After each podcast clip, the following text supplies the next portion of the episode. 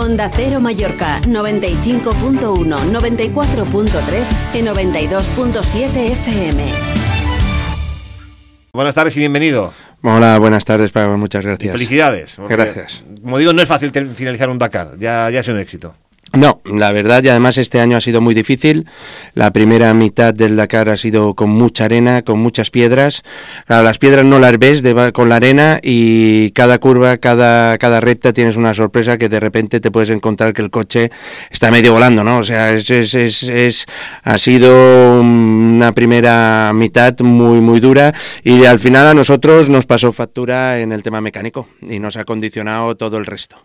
Eh llegasteis a, desesperaros cuando en aquellos audios eh, nos, contabas que, bueno, que problemas con el coche, que veíais que, que surgían inconvenientes, que bueno, que uno ya va prevenido de, que es así, un poco la aventura, ¿no?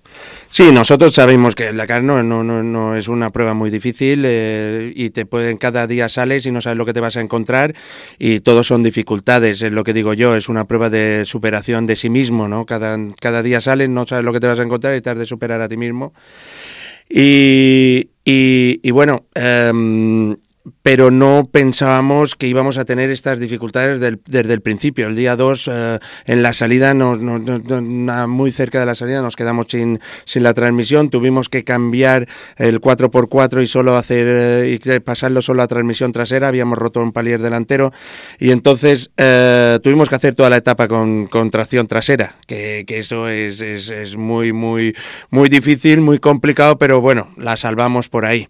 Pero bueno, en cada seguimos teniendo problemas eh, mecánicos y hasta el punto de que un día llegando en la maratón, llegando al Viva, el coche dijo basta y tuvimos que dormir más que en una tienda con el saco puesto encima en el asiento del coche y en una gasolinera y esperando al día siguiente para tener un poco de apoyo local para podernos reenganchar. Eh, mm, eh, ahí quería llegar, lo hemos comentado otras veces, el día a día, eh, porque eh, la conducción muchas veces es de noche, ¿no? Es decir, es, ¿no? ¿A qué horas? Eh, bueno, nosotros por lo general el año pasado, el 23... Muy de, madrugada, ¿no? El 23 salíamos a las 4 de la mañana, este 24 hemos salido un poquito más pronto, a las 5, más tarde, a las 5, pero sí, sales de noche y bueno, y luego en, hay etapas que llegas de noche.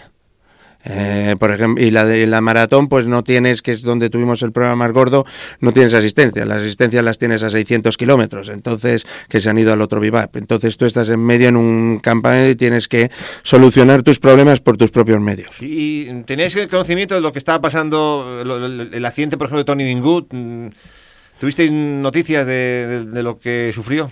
Sí, sí, y además eh, Tony yo estuve viéndolo el día anterior, había ya tenido un susto con un pequeño accidente y luego tuvo este, este accidente grave, o sea, muy fuerte, que yo le quiero enviar todos los ánimos y me gustaría mucho poder en algún momento hablar con él y transmitírselo personalmente y, y, y sobre todo que se recupere y que lo podamos ver en la parrilla en el 2025. Pues Lorenzo, has, eh, mencionado a Tony Bingut, yo te iba a dar la sorpresa y, aquí la tienes eh, para darle ánimos. Tony, eh, Bonos, ¿cómo estás? Hola, buen día, ¿cómo va todo? Hombre, Tony, ¿cómo estás? Hachín la mar.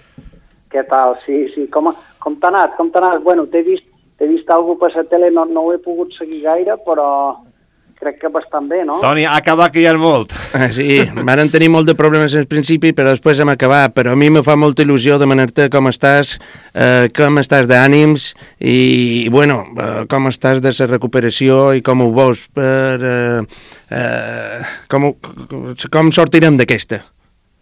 Sí, bueno, vaig tenir una caiguda molt dolenta a l'etapa 5, eh, dolorosa, estic, bueno, tenc, tenc vèrtebres, costelles i diverses coses repudes i, i ara en tenc per dies, estic ara, he vist, he estat uns eh, 10 dies a Aràbia Saudí ingressat i ara m'han dut cap aquí, bueno, encara me queda, me queda bastant, eh, això diguem la part física, no? però bueno, la moral, eh, bueno, eh, ha estat un pal, no?, després de cada tanta preparació i, crec que no ho estava fent malament i, bueno, es, es caure pues, sempre és un, un xasco, no? Però, però bueno, ha que mirar endavant, aixecar el cap i lluitar per tornar-hi i fer-ho millor encara, no? més fort. O sigui que estàs pensant en tornar. Primer recuperar que són nou costelles i altres coses que me, contaves.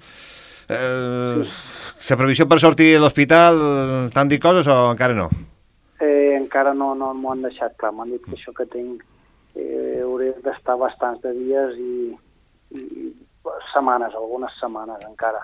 Um, tinc diverses lesions, les costelles, per exemple, ja no me fan eh, gaire mal, és bastant suportable, tinc un braç ramput també que, que, que el trobo molt bé, però el que pitjor duc són, són unes vèrtebres i eh, sa cadera, unes fractures a sa, a sa cadera i en es, en es coxis, que això me fa estar en el llit i, i és, és bastant incòmodo i no me, no me deixa moure'm. Però bueno, eh, a poc a poc eh, anem avançant i, i bueno, això de, sempre va a millor, no?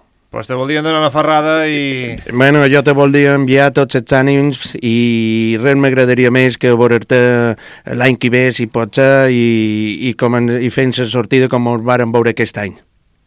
Clar que sí, clar que sí. Hem de tornar a juntar-nos i, i, i acabar tots i, i el millor que sapiguem. Sí, sí, sí, clar que sí. Jo en tinc moltes ganes, també.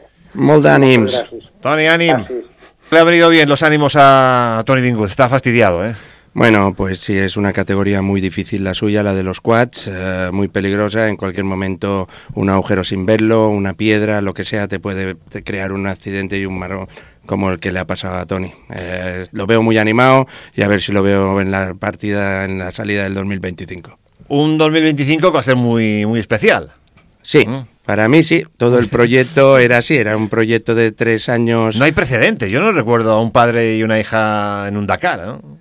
Bueno, yo creo que están los Plaza, que Sí. sí, que sí puede ser que estén corriendo por ahí. De Mallorca seguro que no. De bueno, de Mallorca seguro que no.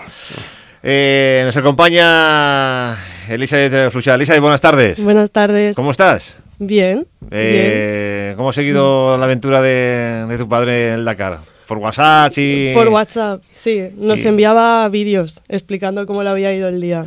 Y, y cuéntanos, eh, bueno, tus hermanos también están metidos en el tema de- del motor, estuvo con Lorenzo hace unas semanas, eh, convencida ya que, que- que vas a estar eh, en el Dakar en 2025.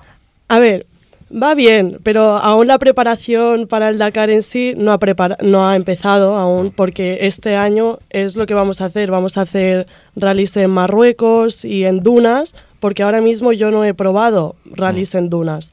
Hemos hecho el Campeonato de España, que hemos quedado terceros en regularidad, y también hemos hecho en asfalto. Pero en dunas en sí aún no, no hemos preparado absolutamente nada. Así que este año 2024 va a ser un año muy intenso en tema de preparación para navegación. También tengo que aprender algo mecánico, porque si nos quedamos tirados tendría que aprender cómo resolver el problema. Entonces hay muchas cosas pendientes este año. Sí, eh, Lorenzo, me decías que, claro, que tiene que ser en 2025 porque te exigen que tengas 18 años por el carnet, ¿no? Los dos pilotos han, de ser mayor de edad y con carnet de conducir. O sea, que, que hay que sacárselo, ¿no? Sí, ¿Eh? Ah, es otra cosa, pe- eh, No, que también ha de aprobar eso, ¿no? Ver, eh, se, se supone que sí, ¿no? Sobre todo las prácticas, la, te- la teoría también, pero las prácticas eh, Sí. lo debes tener controlado ya, ¿no? tendré que empezar a ponerme las pilas un poco en ese tema. Oye, ¿cómo, una familia de, de motor? este, Lucas, eh, Luna, Lorenzo, tú, tu padre, o sea, que es tremendo, ¿no? Es, Sí, es bastante fuerte, ¿no? Ver que cuatro hijos y un padre están corriendo todos en una familia. Pero sí que es verdad que mi padre y yo hacemos algo diferente, porque sí que es dos personas en un coche. Mis hermanos es monoplaza, son ellos solos, no tienen comunicación con nadie, están en su propio mundo. Pero en cambio, nosotros, mi padre y yo podemos mantener una conversación y todo mientras que estamos en el coche.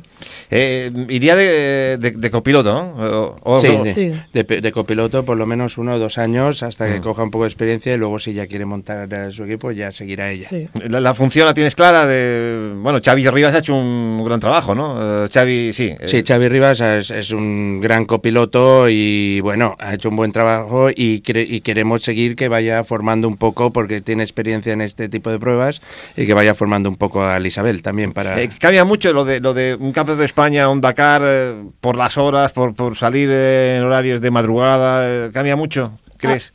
Al final cambia un montón porque en el Campeonato de España es un fin de semana, dos días, en el cual empiezas a las 8 de la mañana y acabas a las 7 de la tarde.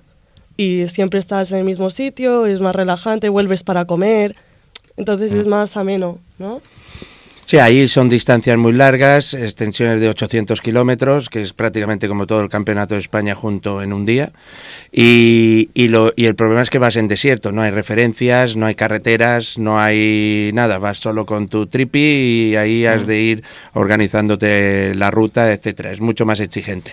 Estamos en Illas Baleares en la Onda, en Onda Cero, hablando de este Dakar que ha finalizado y del próximo con Lorenzo Flusea y con uh, su hija Elizabeth.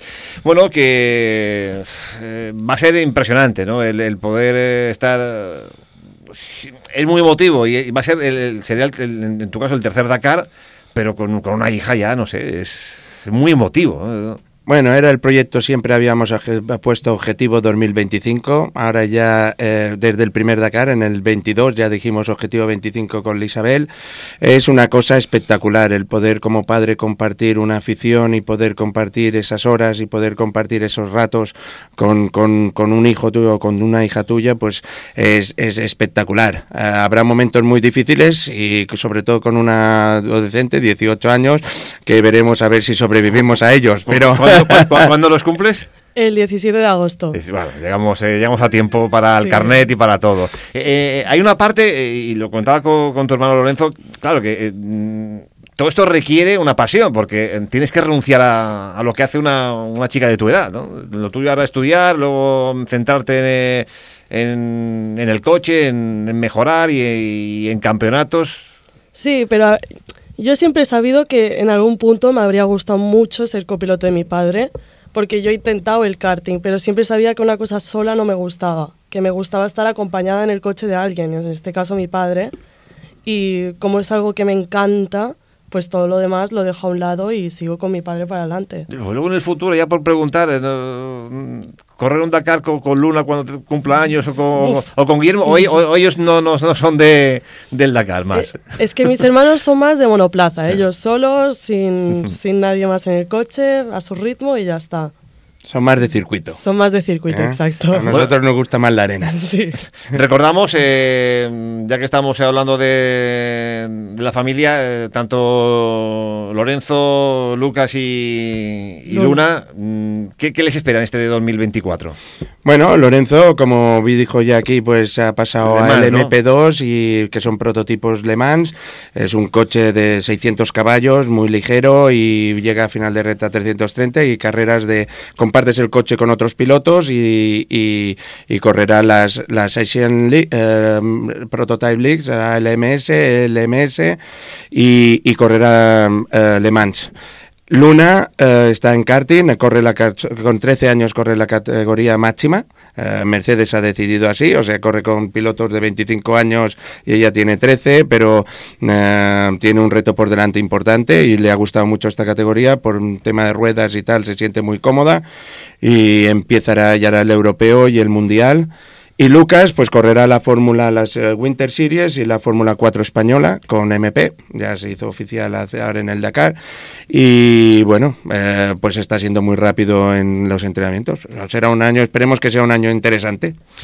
Pues os agradezco que nos hayáis visitado para contar esta experiencia y lo que nos espera en 2025 con, eh, con tu hija y nada, a disfrutar. Ahora toca entrenar, ¿no? Sí. En Semana Santa vamos a Marruecos. Ajá. A Marruecos a, a empezar a aprender sobre la navegación en dunas. ¿El, coche va a ser el mismo? o El coche hay hemos que dicho va a ser el mismo, vamos a cambiar algunas cosas para evitar estos problemas mecánicos, pero el coche va a ser el mismo. Isabel ya dice que ha de entrenar mucho, tiene ya mucho hecho porque con el sistema de navegación ya lo tiene bien. Lo que sí que nos falta es pasar al tema de las dunas y aprender al terreno un poco más exigente que es el Dakar, que yo creo que lo hará bien. Yo creo que también. Elizabeth, muchas gracias. A ti. Lorenzo, muchas gracias. Muchas gracias.